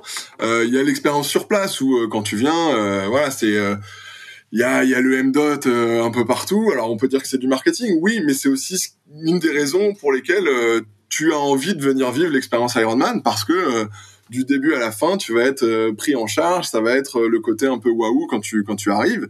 Et moi, j'aime bien aussi faire des, comme tu dis, des petites courses de campagne parce que c'est tout simple. J'arrive le matin, je récupère mon dossard, euh, en trois secondes, je l'ai accroché et, euh, et, je fais ma course et je m'en vais. Bah, un Ironman, c'est pas ça. Tu viens, tu passes du temps, tu vas te promener au merchandising, euh, tu viens. C'est vraiment une expérience plus que je viens juste faire faire une course. Je pense. C'est, elle elle est là la différence. je parlais tout à l'heure de, il y en a pour tous les goûts il y a, tellement de destinations. Généralement, quand tu vas faire un, full, soit tu fais celui qui est à côté de chez toi parce que c'est plus facile, soit tu mets vraiment le paquet et tu fais, euh, on va dire, une expérience euh, Ironman slash vacances où tu vas emmener euh, famille ou amis et, tu te fais 10, 15 jours sur place et t'en profites et, ça rentre dans, dans, un, dans une grande expérience. Et, je pense que c'est, elle est là la, différence, c'est que on, on, dépasse le cadre juste de de l'événement sportif où on apporte vraiment une expérience du, euh, du, début à la fin. Et même après hein, tu vois on parlait tout à l'heure de qualification. Même si tu cherches pas à être qualifié je trouve que c'est quelque chose à voir pour euh, pour le comprendre aussi.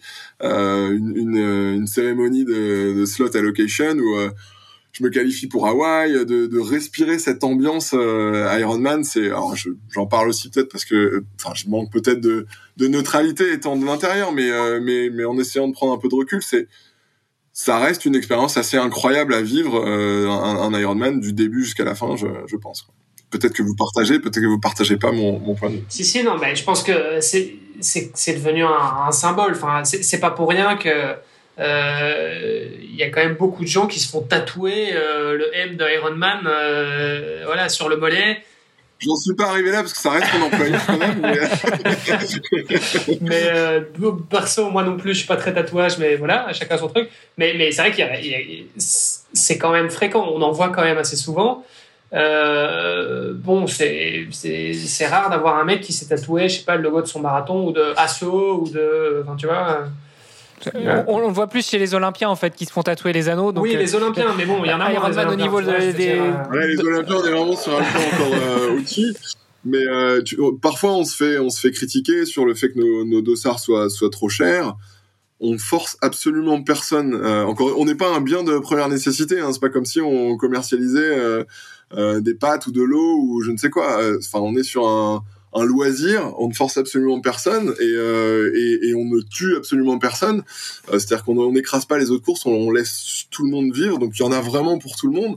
Et encore une fois, euh, enfin, ceux qui ont envie de vivre cette expérience, euh, qu'ils le fassent et qu'on les laisse tranquilles aussi et, euh, et qui vivent leur expérience pleinement. Euh, juste pour apporter un peu d'eau à ton moulin, je voulais aussi préciser que même pour les spectateurs, parfois c'est des super expériences. Moi, j'ai accompagné un copain à Francfort en 2019.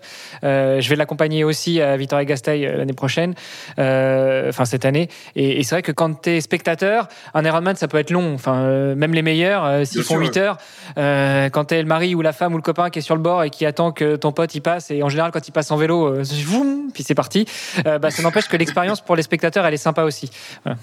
Je voulais, je voulais juste euh, rajouter. Ouais, t'as as raison de le préciser. Et, typiquement, euh, moi, quand je choisis une destination pour un Ironman, la première personne à qui je vais demander, c'est ma femme, parce que au final, c'est elle qui va en subir les conséquences.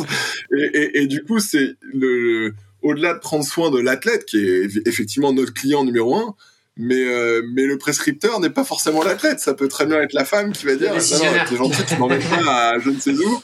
Euh, on va plutôt aller à Cozumel typiquement dans de l'eau turquoise et, euh, et, profiter du soleil. Euh, et, et, ça c'est hyper important. Et du coup l'expérience des spectateurs comme tu le dis euh, elle est elle est de plus en plus importante pour nous. D'avoir une ambiance sur la ligne d'arrivée écran géant des speakers de la musique des DJ bah oui, tout ça, ça a un coût, mais ça permet aussi à tout un chacun de profiter de l'expérience et, et, effectivement, les, même pour l'athlète, hein, d'avoir des supporters autour de lui. Enfin, quand t'entends ton nom et que tu vois ta femme ou un copain qui t'encourage, euh, bah tu vas accélérer. Certes que sur 200 mètres, mais tu vas accélérer parce que tu as envie de montrer que t'es bon. Donc, c'est important aussi. Et, et, vous proposez des services pour, euh, pour les familles aussi? Ou c'est pas encore dans le non je veux dire pour les familles les, les accompagnants quoi bah on va on va avoir si tu veux parfois euh, tout ce qui est Iron Kids donc des, des courses pour les ouais. pour les gamins qui permettent aussi aux, aux enfants d'être impliqués pendant la, pendant l'épreuve euh, on va avoir selon les épreuves euh, certaines navettes qui peuvent être mises à dispo pour que le, les, les, spectateurs accompagnants puissent accéder à des points. Alors je parle, je parle surtout du parcours vélo parce que c'est là où c'est le plus difficile de, de circuler et d'accéder. Mais euh, c'est le genre de service. On va avoir aussi euh, euh, régulièrement des, services de restauration où euh, tu te poses autour de la ligne d'arrivée et tu vas. Alors soit t'es en pleine ville donc euh, t'as pas besoin parce qu'il y a des restos partout autour. Soit si t'es dans un endroit un peu plus isolé, bah tu fais venir des food trucks ou des choses comme ça pour que les gens puissent passer du temps, pique-niquer, etc., etc. Donc c'est le genre de service qu'on peut mettre en, place pour pour que les accompagnants aient la meilleure expérience possible. Mmh, mmh, ok. Et, en, interne, ça enfin je veux dire, mis à part les jours de course où là effectivement on l'a compris, euh, vous dormez pas beaucoup, euh, mais tout le reste de l'année ça se passe comment? C'est quoi le, le, quotidien euh, chez Ironman dans les, dans les bureaux? Enfin, t'es en télétravail donc euh, voilà, mais.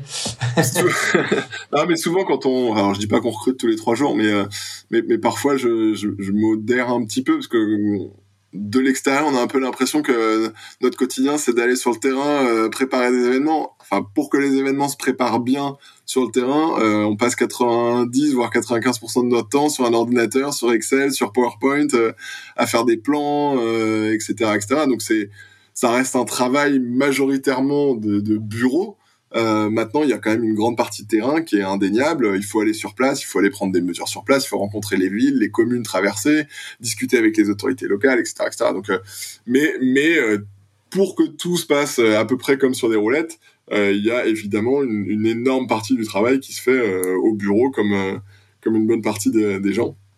Après, c'est vrai que le, on va dire que la cerise sur le gâteau pour nous, c'est de se retrouver euh, tous sur le terrain pendant une semaine, dix jours, euh, euh, et de monter ça et d'avoir un des pics d'adrénaline, parce que on a beau faire ça depuis des années, euh, quand t'as un événement qui arrive, bah t'as quand même ce pic d'adrénaline. Alors la descente est moins.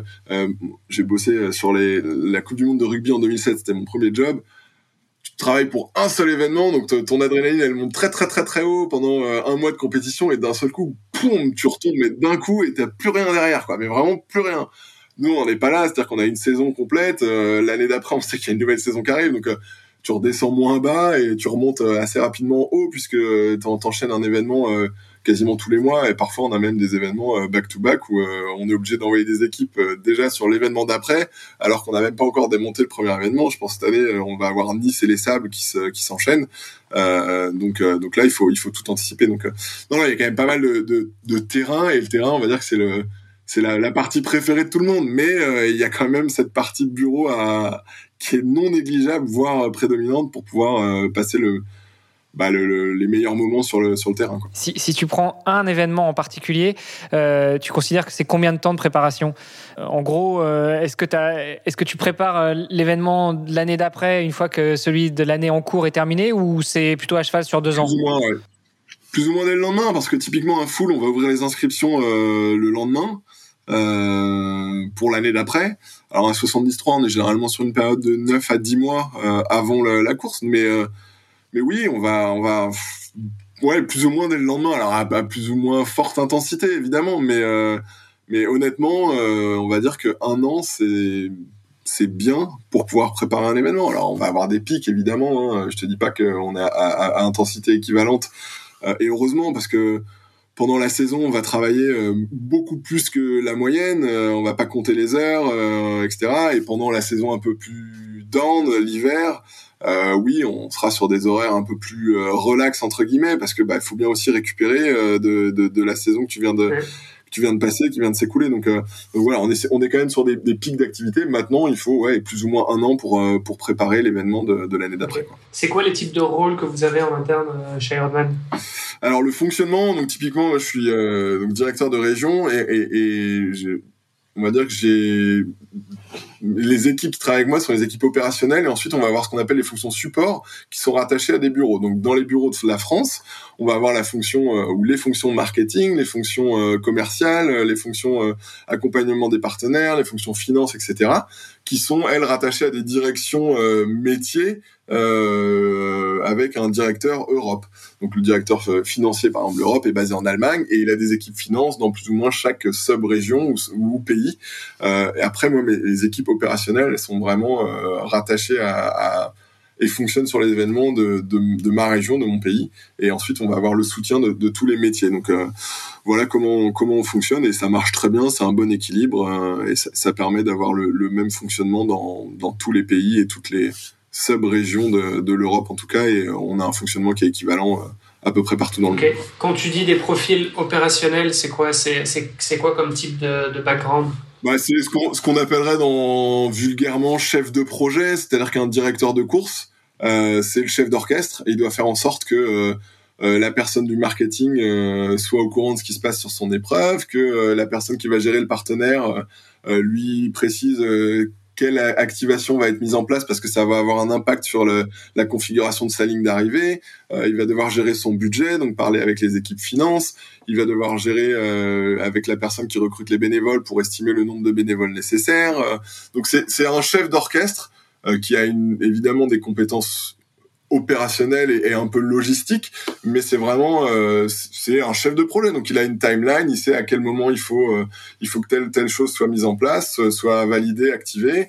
il va gérer tous ses prestataires qui vont venir monter les barrières, tout ce qui est sécurité, la sono, les tentes, etc., etc. Donc c'est c'est le, le, garant du bon fonctionnement de de, de l'événement. Et, et, pour ça, il faut avoir c'est pas forcément des compétences que tu apprends à l'école, hein, c'est clairement euh, de l'expérience. Euh, tu, tu débarques pas euh, directeur de course à, à 23 ans en sortie d'école. il faut avoir un peu de un peu de background, un peu de terrain, avoir vécu des, des expériences. Je parlais de tout à l'heure être capable de réagir avec la, la, bonne décision au bon moment. bah ça, ça s'acquiert avec de l'expérience. Donc avant de pouvoir devenir un, un, directeur de course, il faut avoir touché un peu à, à, à différents aspects. Donc ça peut être d'être focalisé uniquement sur le bike, par exemple où tu te concentres que sur euh, euh, le parcours vélo, ce qui va se passer sur le vélo. Ensuite, tu vas peut-être toucher à d'autres choses, euh, les ravitaillements. et une fois que tu as une vision un peu plus complète et un peu de, de bagage opérationnel, là, tu peux tu peux prétendre à devenir directeur de course parce que tu as une vision un peu plus globale de, de l'épreuve et, et, moins centrée sur tel ou tel aspect. vous, vous, avez un, un, directeur de course par, euh, par épreuve? On a, c'est le fonctionnement qu'on a à l'heure actuelle. Euh, après, si on est amené à grandir, pourquoi pas en avoir plusieurs. Généralement, un directeur de course gère son épreuve et pourquoi pas aussi être impliqué avec un franchisé. C'est-à-dire qu'il va l'aider, l'accompagner en plus sur la course du Maroc par exemple, ou la course à Oman, ou la, ou la course aux Pays-Bas. Donc voilà, voilà le, le fonctionnement qu'on a à l'heure actuelle. Mais c'est c'est vrai que typiquement quand j'étais chez ASO, euh, j'avais euh, cinq ou six courses à pied. L'implication sur un triathlon elle est quand même euh, un cran encore au-dessus. T'as toutes les communes à gérer euh, sur le, parcours vélo. Enfin, ça représente vraiment vraiment beaucoup beaucoup de travail.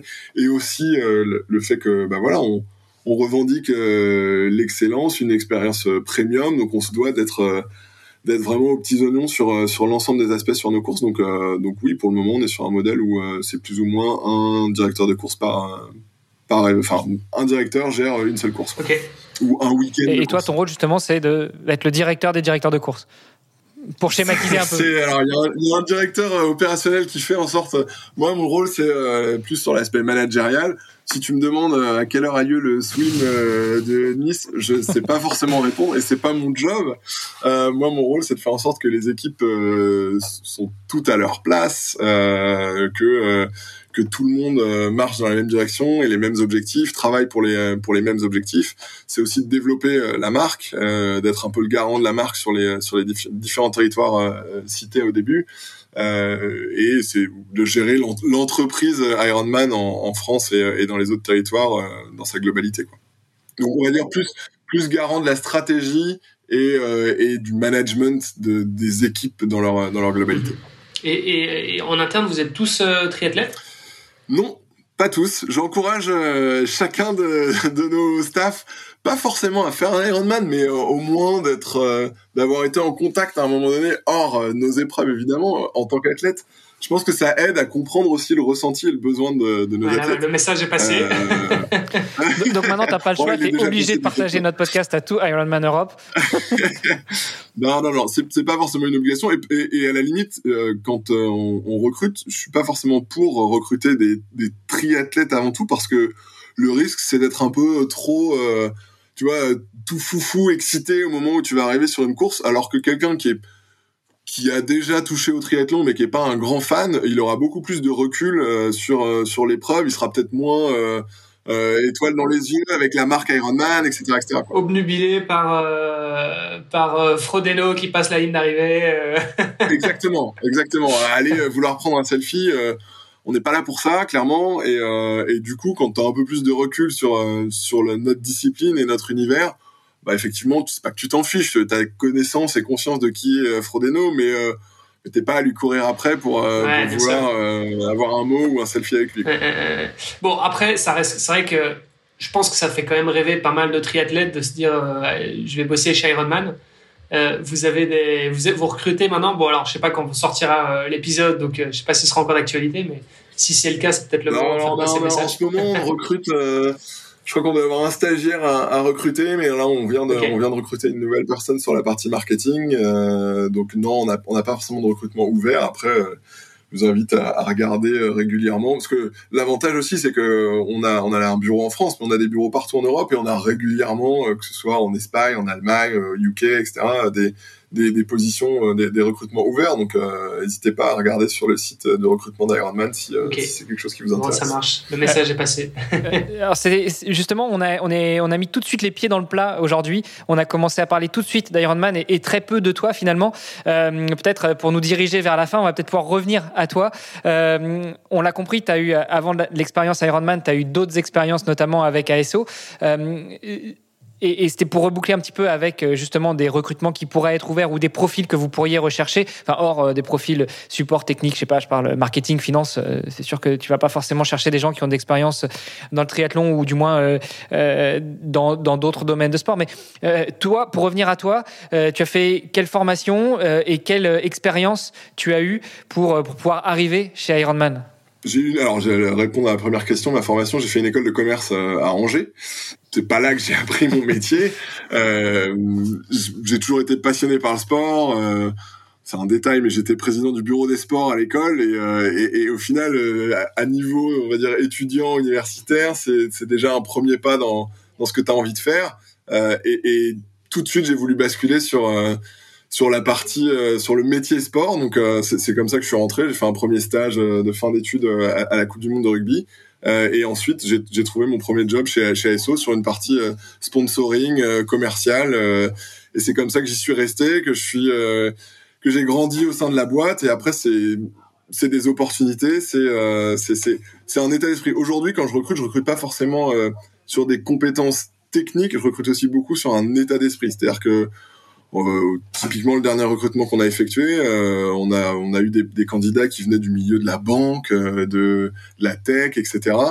Je, je, pense que ce que je disais auparavant, j'ai pas appris mon métier à l'école. Je l'ai appris avec le, le terrain, avec l'expérience, euh, les opportunités. Parfois, il faut aussi savoir euh, d'une être patient et de deux aussi bousculer un peu les, euh, les, portes. Et, et, du coup, aujourd'hui, j'ai une équipe qui fonctionne très bien et j'ai envie que ce fonctionnement se maintienne. Et du coup, je préfère avoir une personnalité qui rentre parfaitement dans le dans l'équipe plutôt qu'une compétence spécifique où je pense que si si t'es malin et, et si t'as du bon sens, tu, tu vas l'acquérir assez rapidement. Euh, alors que l'état d'esprit c'est plus difficile à acquérir. Tu l'as ou tu l'as pas. Donc euh, je me concentre plus sur ça, sur euh, une façon d'être euh, et, et, un état d'esprit plutôt que sur des, des compétences particulières. Évidemment, il faut il faut avoir eu un peu de compétences quand même en lien avec avec le métier sur lequel tu vas exercer, mais mais voilà, on va dire à, deux candidats plus ou moins équivalents au niveau des compétences, c'est vraiment l'état d'esprit qui fera qui fera la différence. Et ça c'est hyper important parce que enfin je l'ai répété plusieurs fois pendant le podcast, on, on, fait un métier où on est sans filet, où euh, il faut se serrer les coudes, où euh, si toi t'es dispo et que tu vois que t'as un petit camarade euh, qui est en galère sur tel ou tel point du, parcours ou de la transition, bah, tout de suite tu vas aller lui filer un coup de main et, ça c'est un état d'esprit à avoir. On est sur sur de l'événementiel, on est sur on, se serre les coudes et, et, on avance tous ensemble dans la même direction. Donc c'est pour ça que si je, si je peux donner un conseil, c'est vraiment voilà d'avoir un esprit collectif, d'équipe, euh, une ouverture d'esprit euh, et, la volonté d'apprendre et, euh, c'est ce qui pour moi prime sur sur beaucoup de choses. L'événementiel c'est quand même un, un, domaine qui est très particulier, c'est beaucoup de stress en, peu de temps, puis bon et puis on relâche un peu la pression, puis voilà. tu te vois faire ça toute ta vie? Ou bien tu te dis bon il y a un moment où peut-être que je me prendrai un job un peu plus un peu plus cool? ben en fait, j'aime tellement ce que je fais que pour l'instant, je me vois pas faire euh, autre chose. En plus, là, on en a parlé, mais on, avec les acquisitions qu'on a faites dernièrement, voilà, ça ouvre euh, une multitude de perspectives et à aucun moment je me dis bon bah j'aurais fait un peu le tour et je vais m'ennuyer dans les prochaines années. Euh, c'est tout le contraire. Donc déjà ça, ça, ça joue beaucoup.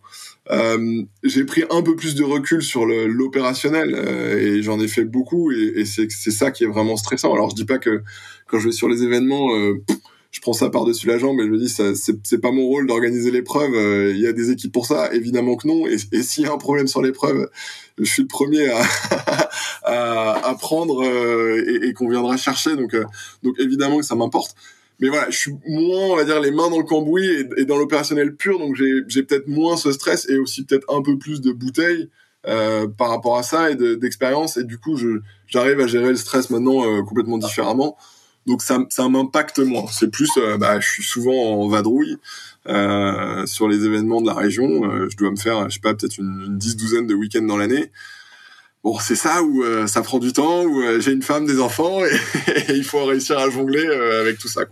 Mais en soi, le, métier, pour répondre clairement à ta question, non, aujourd'hui, je me vois pas faire autre chose que ça, parce que je prends un, un tel pied et, et, on est sur une marque, sur des événements qui sont qui sont fascinantes.